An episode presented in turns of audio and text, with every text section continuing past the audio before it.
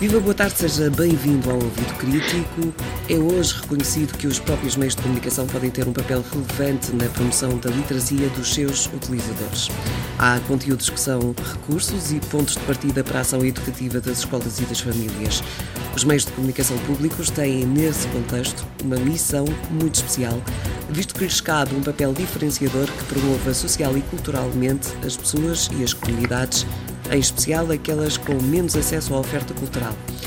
A RTP, nomeadamente através aqui da rádio, desta rádio Antena 1 ou da plataforma RTP Ensina, já presta alguma atenção a esta matéria. Chegou a altura de dar um passo em frente. O novo contrato de concessão, mediante o qual o Estado confia à RTP o serviço público de média, tem neste momento uma versão preliminar em consulta pública.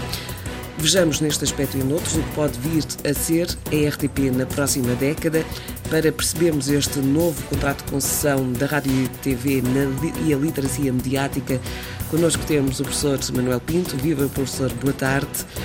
Uh, Muito boa tarde. Já tínhamos abordado uh, por alto que iriam existir estas alterações ao contrato de concessão de serviço público de rádio e, televisão.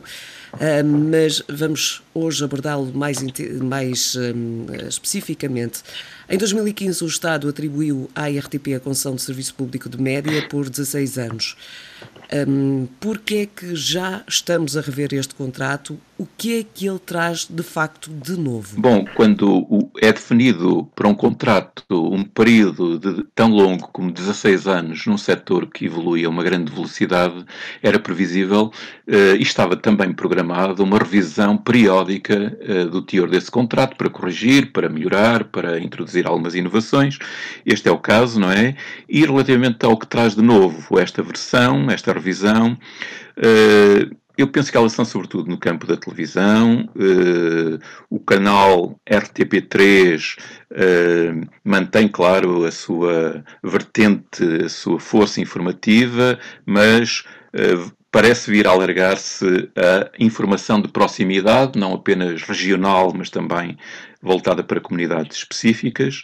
Por outro lado, desenha-se também o surgimento de um canal virado para o conhecimento uh, e uh, outro também para públicos infantis e juvenis. Mais, de uma forma mais distante, mas, digamos, é colocada já no horizonte, também canais, um para a música portuguesa e lusófona e outro para o desporto, eh, sobretudo nas suas modalidades amadoras. Eh, são alguns sinais de inovações que eh, surgem neste contrato de concessão. Mas agora estivemos a falar sobre a RTP, no campo mais específico da literacia relacionada com os média, parece que também há novidades. Ah, a literacia mediática passa a ser claramente um dos objetivos do serviço público. Eu penso que isto tem a ver, naturalmente, com diretivas europeias e com, digamos assim, um clima eh, internacional que valoriza esta componente e que atribui também ao serviço público uma responsabilidade particular.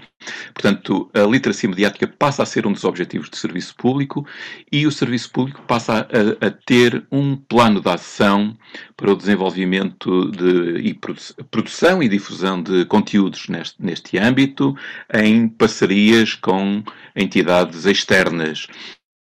Uh, e, por outro lado, o canal de conhecimento que, que, está previsto existir, naturalmente vai dedicar-se à divulgação científica, à formação, incluindo eventualmente até à formação à distância, caso haja necessidade, como vimos agora em período de pandemia, mas também eh, às literacias, às várias literacias, à literacia do português, à literacia, literacia da matemática, à literacia científica em geral dos portugueses e naturalmente à literacia mediática. Portanto, vai ser aqui eh, digamos, de uma forma privilegiada que Uh, estará localizada à literacia mediática. E de resto, nota-se essa preocupação em vários pontos da, da, do documento uh, de, de, revisão do contrato de serviço público. Professor, acabou por falar em preocupações. No seu ponto de vista, que aspectos parece, parecem mais significativos e mais problemáticos? Bom, uh, eu, eu referi há pouco o caráter diferenciador do serviço público. Eu penso que se reforça esse caráter e, e num duplo sentido. Primeiro, procurando ir de encontro a diferentes públicos, uh, a, a, diferentes grupos de cidadãos, uh, acautelando segmentos que muitas vezes não são cobertos pela oferta dos operadores privados. E, por outro lado, também diferenciador, porque a sua lógica de programação também se distingue e é complementar uh, à lógica dos privados. Uh, por outro lado, uh, é a aposta nestes novos serviços de programas, nestes novos canais e também alguns sinais de um reforço da abertura da RTP à sociedade, eh, que agora não temos aqui a ocasião de especificar, mas que, que aparecem em vários momentos. Já mais problemático parece ser pareceu muito da leitura do documento, é um documento extenso, de 42 páginas, mas que a rádio e os serviços online, que são os dois pilares ao lado da televisão, eh, que do meu ponto de vista deveriam ter tido, deveriam ter, uma vez que nós estamos ainda diante de uma versão preliminar, deviam ter uma maior expressão, eh, digamos assim, quanto ao trabalhar os objetivos que são colocados e, enunciados para a televisão. Eh, e, por outro lado, eu penso que o serviço público, hoje em dia, não pode ser um mero somatório de rádio, televisão e serviços online. Há aqui uma lógica multimédia, articulada, que tem que ser pensada estrategicamente também em conjunto e não me pareceu muito que o documento sublinhasse esse lado. Portanto, reforçando por um lado a rádio e os serviços online uh, e, por outro lado, articulando estes três pilares. Finalmente, uh, eu creio que há aqui um problema de fundo que este contrato coloca, que é o problema financeiro, porque uh, há um anexo eh, digamos, de natureza económica ou financeira que aparece no documento, que traça um cenário em que nos próximos, até 2024, não há qualquer alteração da, da contribuição para o audiovisual que todos os cidadãos pagam na sua fatura de eletricidade. Eu percebo que politicamente é delicado tocar, uh, digamos assim, neste contributo, mas nós não podemos ter uh, omelete sem ovos e, portanto, não podemos eh, pedir ao serviço público responsabilidades acrescidas, sem também, naturalmente, melhorando a gestão, etc., mas uh, reforçando investimentos específicos para estes novos projetos que se estão a desenhar. Portanto, uh, penso que há aqui um problema que, aliás, o, o próprio governo já reconheceu, mas que talvez merecesse algum consenso político na Assembleia da República, porque nós não podemos exigir sem dar os meios necessários.